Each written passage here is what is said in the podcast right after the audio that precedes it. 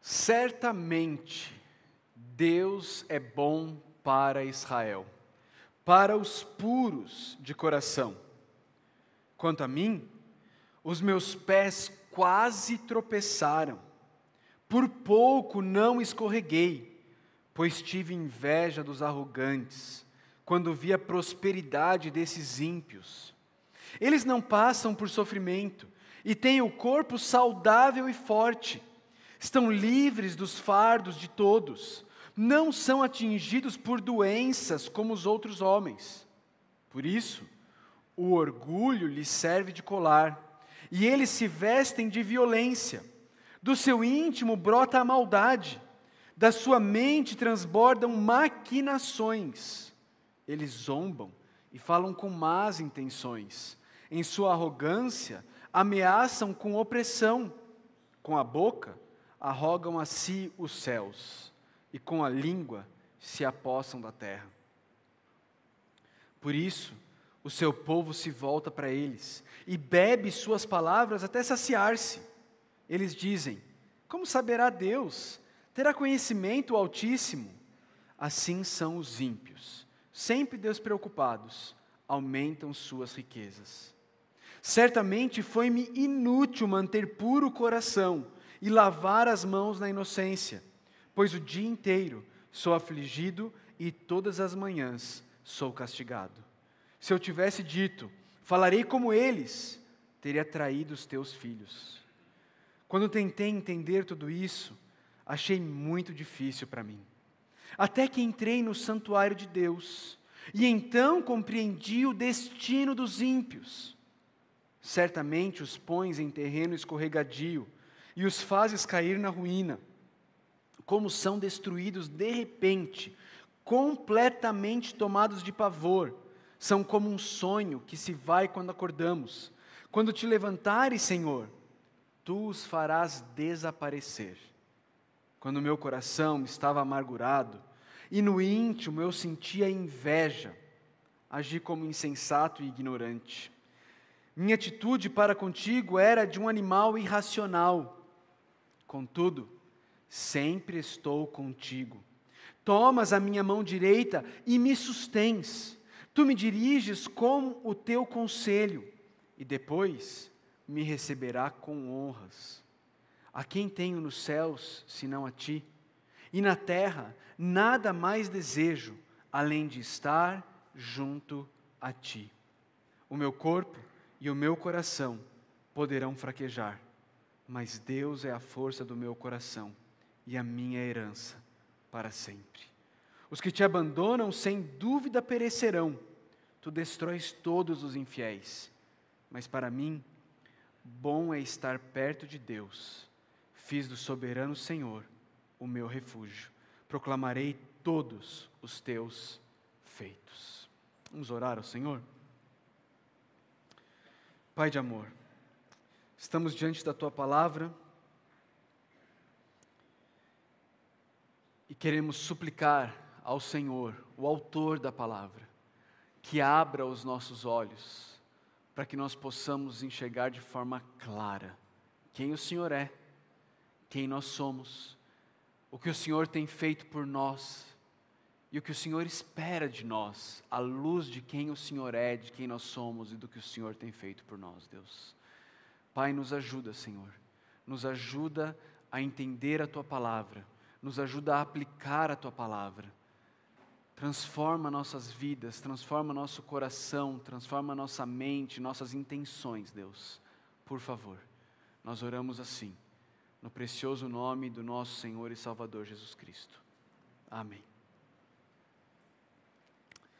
Você já parou para pensar que desde o início, desde o Éden, a estratégia de Satanás é nos fazer duvidar da bondade de Deus. Lá no Éden, quando Satanás veio conversar com Eva, o objetivo de Satanás era plantar uma sementinha de dúvida no coração de Eva, se Deus era de fato bom ou não. Ele vem e ele diz assim: vocês não podem comer de nenhuma árvore desse jardim aqui? Ele está tentando fazer com que Eva pense que Deus é um Deus estraga prazeres. Está tentando fazer com que, Deus, com que Eva pense que Deus está ali para estragar a vida deles, para limitar a vida deles, para limitar a alegria e a satisfação deles. Até hoje, a estratégia de Satanás continua sendo a mesma. Pare e pense sobre os seus amigos, você que é um cristão desde a adolescência, a juventude. Pare e pense sobre os seus amigos de adolescência e de juventude. Quantos abandonaram o Senhor e se juntaram aos ímpios em uma vida vivida do jeito que eles queriam? Uma vida em busca da realização do desejo deles. Quando eu olho para trás e penso nos meus amigos de infância, de adolescência, de juventude, quantos eu consigo me lembrar que estavam ali caminhando com o Senhor? Pelo menos essa era a impressão que nós tínhamos, mas que hoje se entregaram aos desejos desta vida, se entregaram às cobiças dessa vida e estão vivendo servindo a eles mesmos e não mais ao Senhor. Queridos, tudo isso começa quando eu e você passamos a olhar para os ímpios e pensar: isso que é vida. Você já não se pegou pensando isso? Talvez enquanto você passava os stories do seu Instagram? Olhando para a vida de ímpios, que estão ali vivendo na imoralidade sexual, vivendo na ganância, vivendo uma vida onde eles são senhores do destino deles, onde eles vivem para eles, mas você olha a vida deles e você fala: isso que é vida. Eles são felizes de verdade. Era isso que estava acontecendo aqui nesse salmo de Asaf. Com certeza esse salmo, ele é resultado de lutas internas, de lutas na mente do salmista, que após debater com ele mesmo, com as mentiras que vinham à sua mente, tentando lutar contra essas mentiras com as verdades provenientes da palavra de Deus, ele decide escrever este salmo. E ele decide começar o salmo declarando a verdade que o move. Declarando a verdade, a conclusão na qual ele chegou e da qual ele reconhece que ele precisa ser lembrado todos os dias da vida dele. E essa é a verdade. Certamente Deus é bom para Israel, para os puros de coração. É, esse é o resumo, essa é a conclusão, mas o salmista decide começar pela conclusão, porque ele sabe que ele precisa dessa conclusão. Ele precisa afirmar isso e ele precisa ser lembrado disso dia após dia. Certamente Deus é bom para Israel, para os puros de coração. Queridos, pureza de coração, obviamente, não significa perfeição moral. Porque se Deus fosse bom apenas para aqueles que são moralmente perfeitos, Ele não seria bom para nenhum de nós aqui. Ele não seria bom para ninguém em Israel. Porque nenhum de nós e ninguém em Israel é moralmente perfeito. Mas, queridos, essa pureza de coração, ela retrata um coração que é capaz de olhar para Deus e confiar em Deus em meio às dificuldades da vida. Um filósofo austríaco-judeu do século XIX, chamado Martin Buber, ele escreveu dizendo o seguinte: o estado do coração determina se um homem vive na verdade na qual a bondade de Deus é experimentada, ou na aparência da verdade, onde o fato das circunstâncias irem mal faz com que ele se confunda com a ilusão de que Deus não é bom para ele. Entende o que ele está querendo dizer? Esse filósofo ele está querendo nos mostrar que o problema todo do salmista aqui, e o próprio salmista aponta isso, não é uma questão de circunstâncias, é uma questão de coração. Um coração puro é aquele coração que vive e que enxerga o, mundo e as, e as realidades do mundo a partir da verdade. E vivendo a partir da verdade, esse coração puro é capaz de afirmar que Deus é bom. Mas aqueles que vivem apenas na aparência da verdade, quando as circunstâncias vão mal, eles são enganados e eles são levados a pensar que se as circunstâncias vão mal, então Deus não é bom.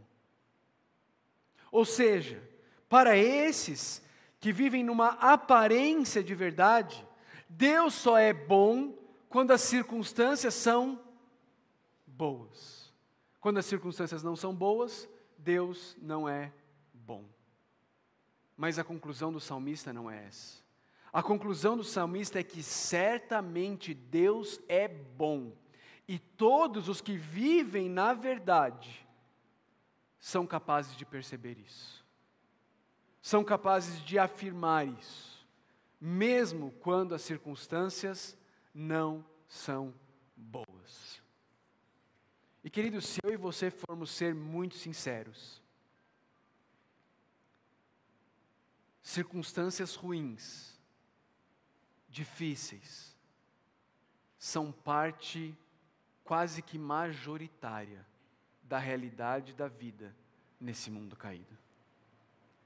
Eu e você temos que, temos que confessar isso, nós sabemos disso. A pregação de que essa vida vai ser boa, que essa vida vai ser uma vida de prosperidade, que aqui não teremos doenças, dificuldades, sofrimentos, ela é uma pregação mentirosa pelas Escrituras e pela observação da vida. Você só precisa observar a vida para concluir. Nós vivemos vidas num mundo caído. E porque vivemos vidas num mundo caído, nossas vidas possuem dificuldades, complicações, tristezas, dores. A morte é parte da nossa realidade. E ela machuca, ela dói, ela fere. Mas quando a gente consegue enxergar essa realidade pelas lentes da palavra, e é isso que o salmista quer dizer com puros de coração, nós conseguimos continuar afirmando a bondade de Deus, mesmo em meio às circunstâncias difíceis desta vida. Vamos caminhar. E vamos ver o que o salmista tem a dizer. Ah, queridos, uma das coisas que eu mais gosto no livro dos Salmos é a franqueza dos salmistas. O, o salmista ele não, ele não coloca uma máscara de perfeição.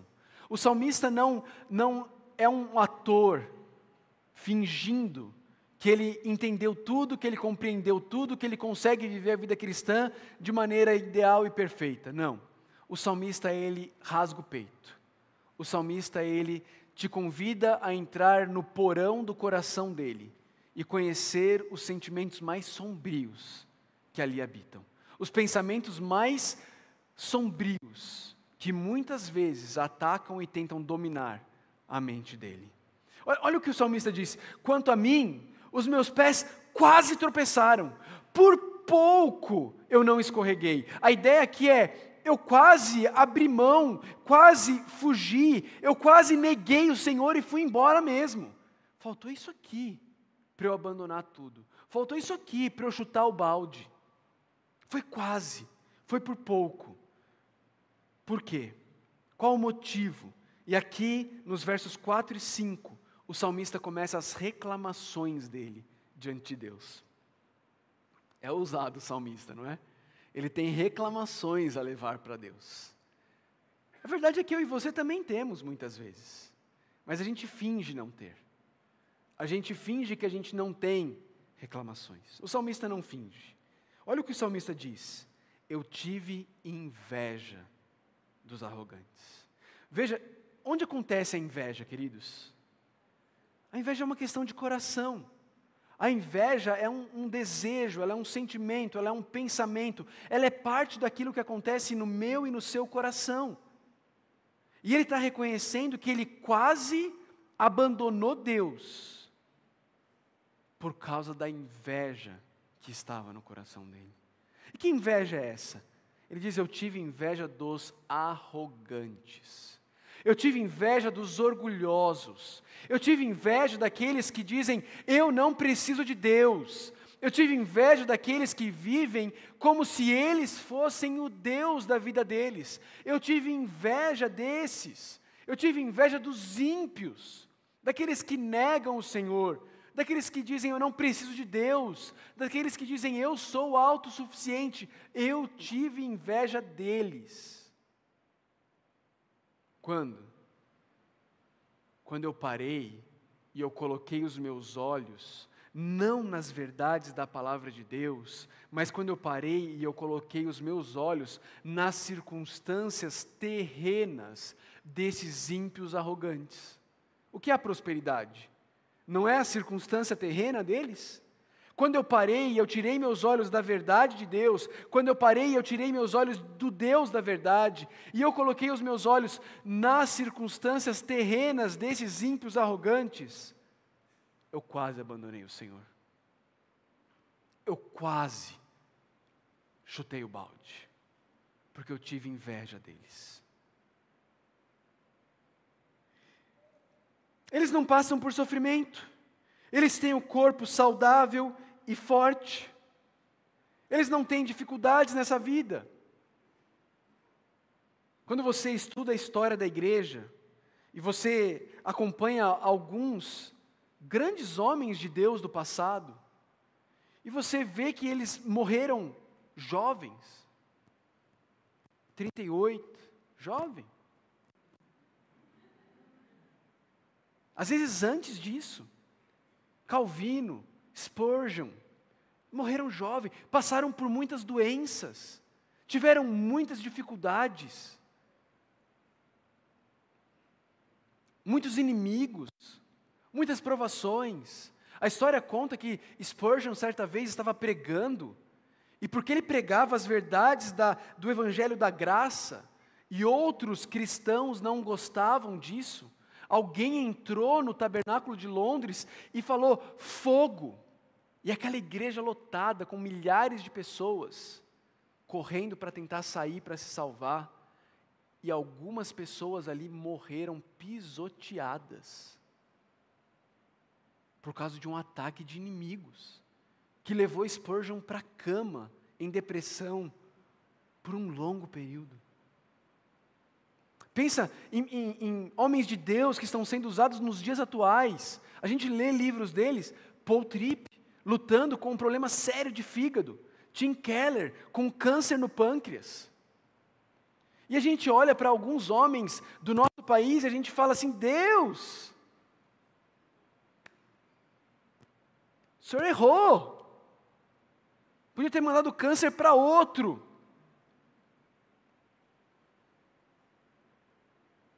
Eles não passam por sofrimento. O corpo deles é saudável e forte. Eles usam o Senhor para enganar milhões. E não morre as pragas. Mas olha os ímpios. São livres dos fardos de todos, não são atingidos por doenças como os outros homens. Pensa, vamos ser honestos como o salmista. Queridos, você não pensou várias vezes durante a pandemia que as pessoas que morriam de Covid eram erradas? Que, que, que Deus podia né, usar o Covid para levar outras pessoas? Você, talvez os nomes delas estão tá aparecendo aí na sua cabeça agora. É disso que o salmista está falando. Está falando, Senhor, mas não é possível. Os que tinham que morrer não morrem. Eu fico imaginando o salmista, na véspera de Ano Novo, passando os stories do Instagram dele. e depois vindo com essas reclamações para Deus. Não, não, você não se sente assim de vez em quando? Você passa os stories lá e você fala assim, mas gente, mas parece que sou só eu que tenho dificuldade na vida. Olha, olha esse povo. Olha, olha o Réveillon deles, eu aqui em casa, sozinho. E eles aí cheios de amigos, tudo feliz, prosperando. Ele tem essas reclamações a fazer. E aí, queridos, nos versos seguintes, ele começa a falar para Deus as consequências da inércia de Deus. Ele começa a falar para Deus: Deus, por que você não faz nada com esses ímpios arrogantes? Olha aí o que está acontecendo. Olha, olha, o que ele fala a partir do versículo 6. Por isso, Deus, porque, porque o Senhor não faz nada com eles, o orgulho deles serve de colar, virou enfeite. Orgulho virou algo para se ostentar. Parece com os nossos dias, não é? O orgulho virou algo bom. Você tem que, que ser orgulhoso, você tem que se provar, você tem que se valorizar. E como consequência do orgulho, e o orgulho está sempre ligado com isso, eles se vestem de violência. Porque o orgulhoso sempre vai acabar na violência. Porque ele se acha melhor do que os outros, ele se acha maior do que os outros, ele se acha no direito de subjugar e oprimir os outros. Deus, olha aí o que a sua inércia está causando. Do íntimo deles brota maldade, a mente deles está transbordando de maquinações. Eles zombam e falam com má, más intenções. Em sua arrogância, ameaçam com opressão. Olha aí, Deus, zombaria arrogância, opressão. Tudo que o Senhor odeia está acontecendo porque o Senhor não está agindo. Com a boca, eles arrogam a si os céus, com a língua se apossam da terra. Eles falam como se eles fossem donos do universo. Eles falam como se eles fossem o próprio Deus. E o que acontece, Deus? Olha aí, Deus, o que acontece. Como consequência do Senhor não agir, as pessoas, até do seu povo, Deus, estão começando a ver esses ímpios arrogantes como heróis, como pessoas a serem seguidas. Olha, parece que o salmista está descrevendo os dias atuais. Um monte de crente seguindo ímpio que usa Deus que acha que é dono dos céus e da terra, e vê esses ímpios como heróis, como pessoas a serem seguidas. O povo está se voltando para eles, o povo está bebendo das palavras deles.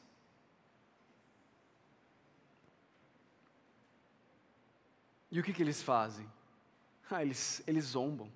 Porque, porque para o orgulhoso, para aquele que não tem temor, é inútil temer a Deus. Eles zombam. Eles falam: como é que Deus vai saber? Deus, Deus não está nem aí. Essas pessoas, elas zombam de Deus. Elas riem de Deus.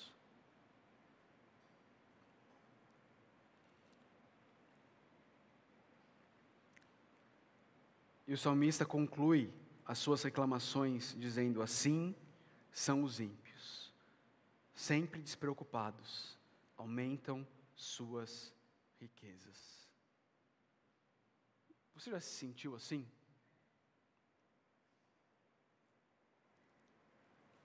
Eu já. Olha com calma comigo a descrição que ele faz da vida dos ímpios lá no versículo 4. Ele diz assim: Eles não passam por sofrimento, têm o corpo saudável e forte.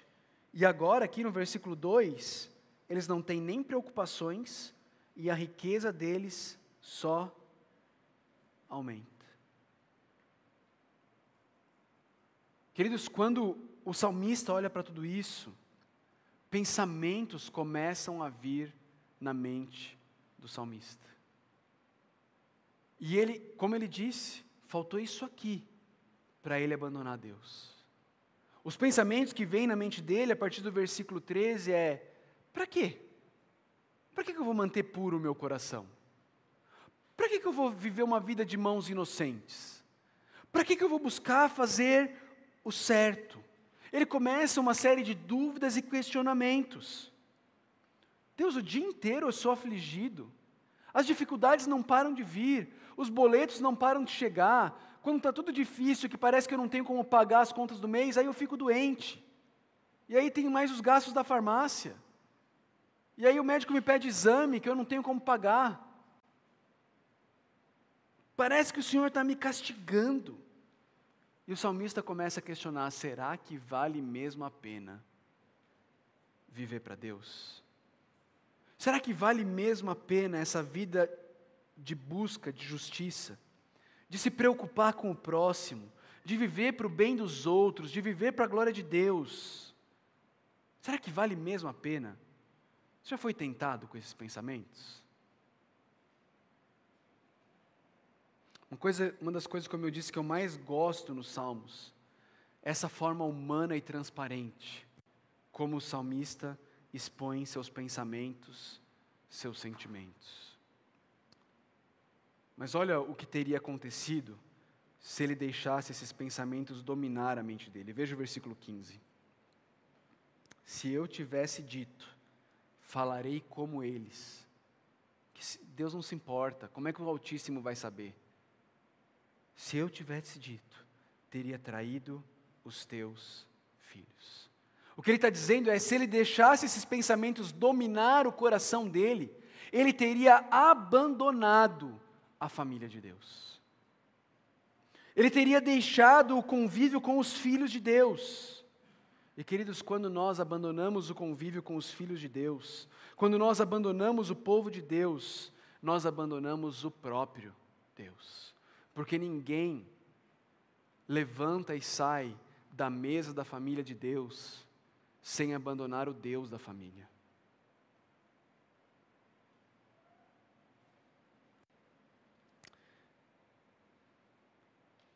Como eu disse, ele é muito honesto. E ele diz: quando eu tentei entender tudo isso, eu achei difícil demais. Difícil demais para mim. Um professor de teologia chamado Joe Rigney, ele diz assim: "Nossas tentativas de entender de forma completa o que Deus está fazendo ou por que ele está fazendo o que ele está fazendo, quase sempre nos levam a ruas sem saída." Deus não nos chamou para entender a ele. Deus não nos chamou a entender o porquê Ele está fazendo o que Ele está fazendo, queridos. É um beco sem saída. A nossa mente ela é limitada demais para compreender as ações de Deus. Enquanto nós estamos aqui, Deus está agindo na vida de 7 bilhões de pessoas ao mesmo tempo, com todos os seus propósitos sendo cumpridos com uma visão que não é uma visão de hoje, mas é uma visão de eternidade, entendendo tudo o que cada um de nós de fato precisa. E aqui, queridos, a gente tem a dobradiça desse salmo. Nós temos esse ponto de virada para o salmista, onde, onde Asaf ele para de tentar entender os porquês do agir de Deus e ele começa agora a meditar nas palavras reveladas de Deus para nós. Ele diz no versículo 17: Até que entrei no santuário de Deus e então compreendi o destino dos ímpios. O que, que o salmista faz? O salmista vai estar com o povo de Deus no local de adoração ao Senhor, e é ali, na adoração, que ele é ensinado que ele deve olhar não para a vida, não para as circunstâncias dos ímpios, mas para onde a vida deles os está levando. Davi, ou desculpa, Asaf, é levado a parar de olhar para o caminho dos ímpios e começar a perceber qual é o destino final deles, daqueles que zombam de Deus, daqueles que vivem como se Deus não existisse. Davi continua e ele diz: Certamente os pões em terreno escorregadio e os fazes cair na ruína. Aqui o salmista começa a confessar a sua visão equivocada. Ele começa a confessar que a visão que ele tinha era uma visão limitada, era uma visão terrena, era uma visão apenas humana. Deus não está ignorando, Deus não está passando pano na maldade que existe no mundo. Como são destruídos, de repente, completamente tomados de pavor. São como um sonho que se vai quando acordamos. Quando te levantares, Senhor, tu os farás desaparecer. Abre comigo rapidinho sua Bíblia lá na segunda carta de Pedro. Segunda carta do apóstolo Pedro, lá no finalzinho da Bíblia. Capítulo 3.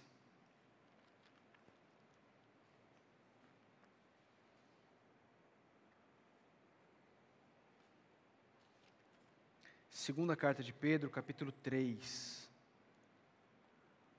A partir do versículo 8 diz assim: Não se esqueçam disto, amados.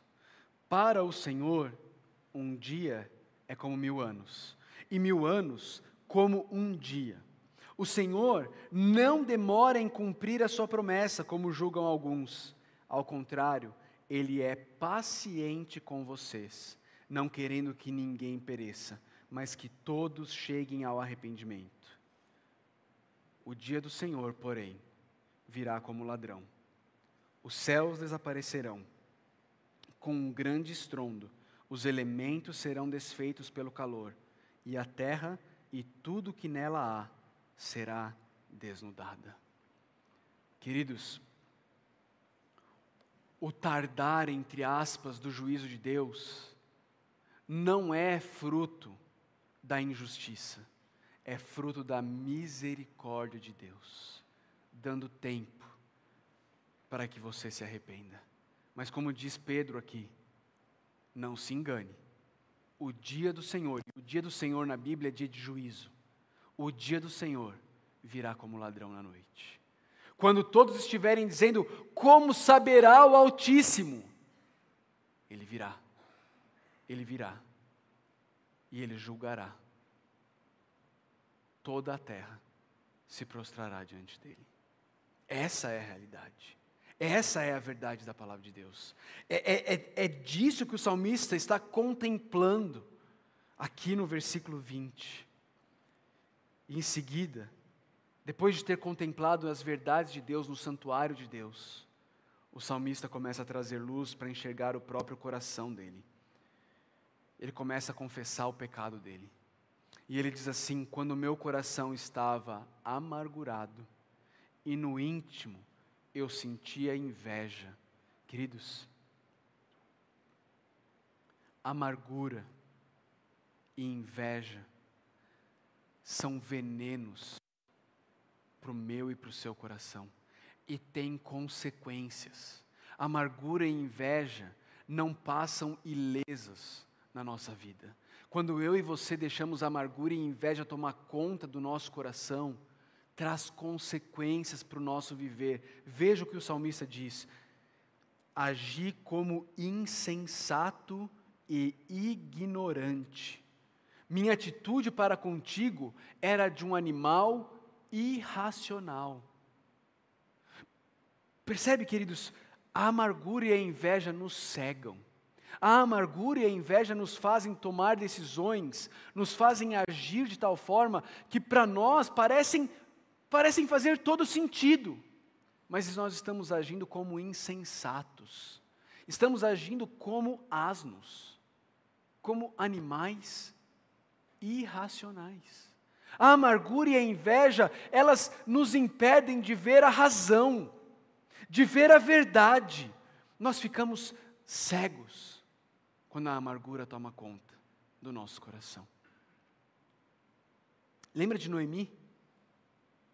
Lembra de Noemi voltando para sua terra, para Belém, voltando com uma mulher, a sua nora, que lhe disse: Olha, aonde você for eu vou, o seu povo será o meu povo, o seu Deus será o meu Deus. Voltando para Belém, bem na época da colheita, as mulheres da cidade vindo ter com ela, e ela diz assim: Não me chamem mais de Noemi, me chamem de Mara, porque o Todo-Poderoso colocou a sua mão contra mim.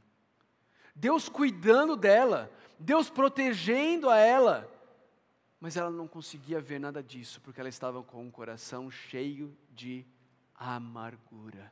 Me chamem Mara, a amargurada. Mas agora o salmista consegue ver isso.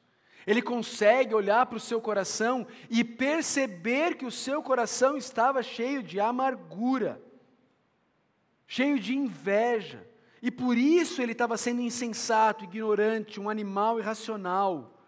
E agora, arrependido, tendo confessado isso, ele consegue ter uma visão clara de Deus e do seu relacionamento com Deus. Ele diz no verso 23: Contudo, eu nunca estou sozinho. Nós sempre estamos juntos. O Senhor nunca me abandona. O Senhor está sempre comigo. O Senhor me toma pela mão direita. O Senhor me sustenta.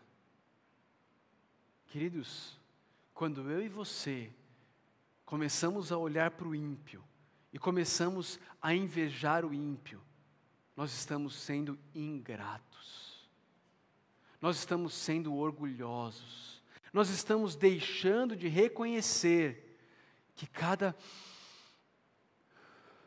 respirar do nosso pulmão é Deus quem nos dá o ar para que possamos viver. Estamos deixando de reconhecer que é Deus quem sustenta cada segundo do nosso viver. Estamos deixando de reconhecer que Deus está todos os momentos de nossas vidas, sustentando o nosso viver. Tu me diriges, tu me tomas pelas mãos, tu me tomas pela mão direita, me sustém, me diriges com o teu conselho. O Senhor me deu a tua palavra para que eu possa saber como viver. O Senhor me orienta. Eu não sou como o ímpio, perdido, largado sem instrução. O Senhor me deu a tua palavra. O Senhor me diriges com o teu conselho. E Deus, o Senhor me receberá com honras. Talvez a melhor tradução aqui dessa palavra, dessa expressão com honras, seja o Senhor me receberá em tua glória. Em tua glória. Em tua glória. Nós vamos um dia, queridos, nos assentar com Cristo no trono dele. Você anseia por isso? Você valoriza isso? Queridos, tudo isso daqui só é possível porque Cristo morreu na cruz do Calvário para que ímpios arrogantes como eu e você pudessem ser perdoados e trazidos para sermos filhos de Deus.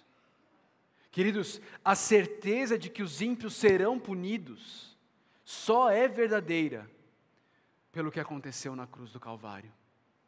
Porque se Deus não deixou os pecados impunes, os nossos pecados impunes, mas puniu Jesus em nosso lugar, com certeza Ele punirá aqueles que rejeitarem Jesus até o fim.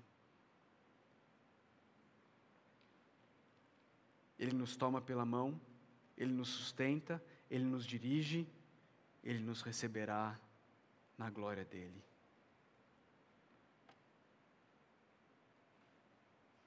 A quem tem nos céus, senão a Ti? E na terra, nada mais desejo, além de estar junto a Ti. Queridos, você consegue perceber que o problema do salmista era um problema dos desejos do coração dele? Ele começa o salmo desejando as coisas que o salmista tem: saúde, reconhecimento das pessoas e prosperidade financeira. Ele olha para o ímpio, para o arrogante, e ele diz: tudo o que eu tenho, tudo o que eu quero, ele tem. Tudo o que eu desejo, o arrogante ímpio tem. E por causa disso, ele quase abandona Deus. Porque ele está desejando as coisas deste mundo. Saúde, reconhecimento, aplausos, seguidores e riqueza. Deixa eu falar uma coisa para você. Se você segue Deus, se você abre a sua Bíblia, se você ouve uma palavra, para que Deus possa te dar saúde, seguidores, aplausos e riquezas, não é a Deus que você adora, é a você mesmo, é a sua saúde, é o seu sucesso, são as suas riquezas que são o seu Deus, não é o Deus da palavra. Você criou um outro Deus na sua mente, e você acha que você pode usar o Deus da palavra como gênio da lâmpada para satisfazer os teus desejos. Mas, meu irmão, quando você olha para a palavra, meu irmão, quando você conhece o Deus da palavra, quando você é reconciliado com Ele por meio da cruz do Calvário, não são as suas circunstâncias que mudam, são os desejos do seu coração. Os desejos do seu coração não são mais para esta vida. A sua esperança em Cristo não é mais para esta vida. A sua esperança em Cristo é a eternidade com Deus. Não são as ruas de ouro do céu. Não é a ausência de dores do céu. É que você vai estar com Cristo. Com Cristo. Nada mais desejo além de estar junto a ti. Queridos, é por causa disso que o apóstolo Paulo pôde escrever milhares de anos depois. Para mim, o viver é Cristo e o morrer é lucro. Porque se você vive para Cristo, morrer só vai fazer você ter mais daquilo para o que você vivia.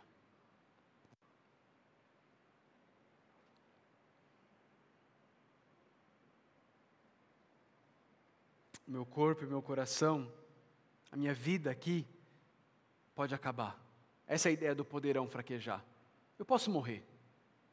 Meu corpo e meu coração podem falhar, podem fraquejar, podem, eu posso morrer. Mas Deus é a força do meu coração e a minha herança para sempre. De novo, o apóstolo Pedro, quero te chamar a atenção para o que ele escreve lá em 1 Pedro 1, no versículo 4, onde ele fala sobre o que é a nossa herança. Ele diz assim: que eu e você nós fomos ah, nós fomos regenerados para uma herança viva por meio da ressurreição de Jesus Cristo dentre os mortos, para uma herança que jamais poderá perecer, macular-se ou perder o seu valor. Herança guardada nos céus para vocês, que mediante a fé são protegidos pelo poder de Deus até chegar à salvação, prestes a ser revelada no último tempo. Irmãos, a minha e a sua herança não é um lugar, não é uma coisa. A minha e a sua herança é uma pessoa, é o Senhor Jesus Cristo. Ele é a nossa herança. É Ele que está guardado para nós nos céus. E nós estamos aqui guardados para Ele, ansiando a volta dele. O salmista termina nos alertando, nos alertando do fato de que Deus, queridos, não é um animal domesticável. Não dá para pôr Deus na coleira, não dá para pôr Deus na lâmpada, guardá-lo domesticá-lo e usá-lo para os seus propósitos. Ele não é esse animal domesticável. Os que te abandonam, sem dúvida, perecerão.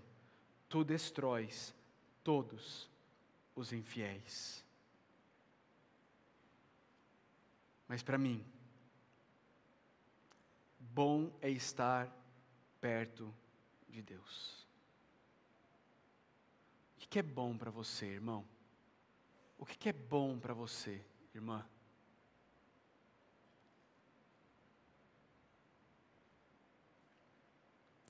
Será que seus olhinhos ainda não estão brilhando muito com as coisas dessa vida? Será que quando você passa os stories no Instagram e você vê pessoas longe de Deus, mas com saúde, reconhecimento e prosperidade, você ainda não tem olhado e dito: Isso é bom?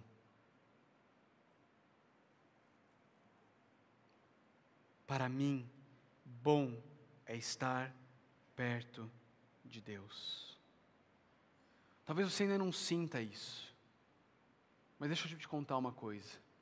Os nossos sentimentos, eles acompanham as nossas decisões. Muitas vezes a gente decide primeiro para sentir depois.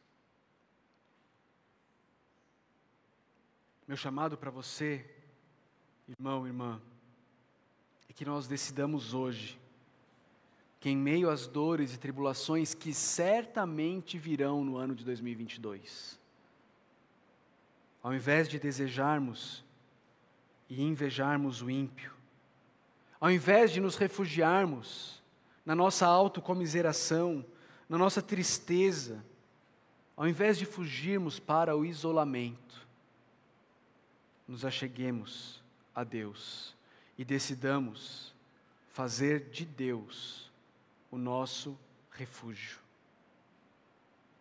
E decidamos, na nossa mente, no nosso coração, mesmo antes de sentir, que bom, bom não é ter saúde, bom não é ser reconhecido, aclamado, aplaudido, bom não é ser próspero financeiramente, bom é estar perto de Deus porque é nele que encontramos força para o coração e ele é que é a nossa herança eterna. Irmãos, que eu e você possamos decidir agir assim, que eu e você possamos dar passos de fé nessa direção. E eu tenho certeza que os nossos sentimentos seguirão a nossa decisão. Aliás, duas boas decisões para tomarmos nesse início de ano primeira delas é a luz da cruz do Senhor Jesus Cristo. Decidirmos crer que Deus é bom, independente das circunstâncias.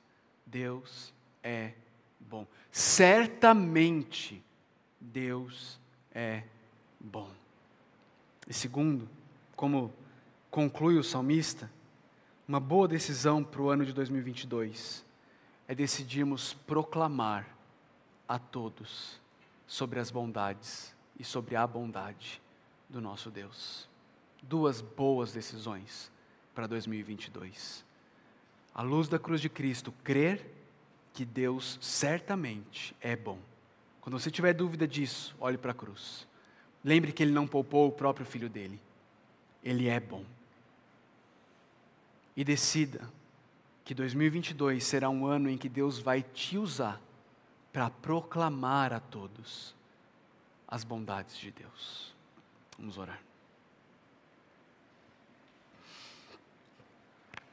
Senhor Deus, o Senhor é bom e a Sua misericórdia dura para sempre.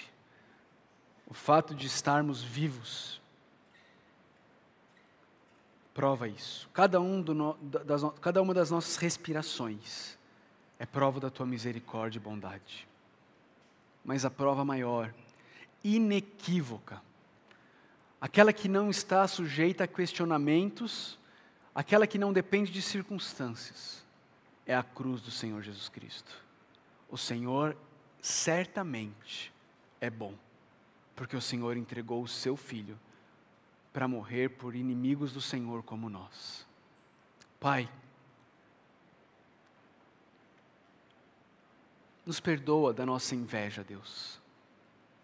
Nos perdoa por acharmos que o bom é ser saudável, reconhecido e rico. Nos perdoa, Deus.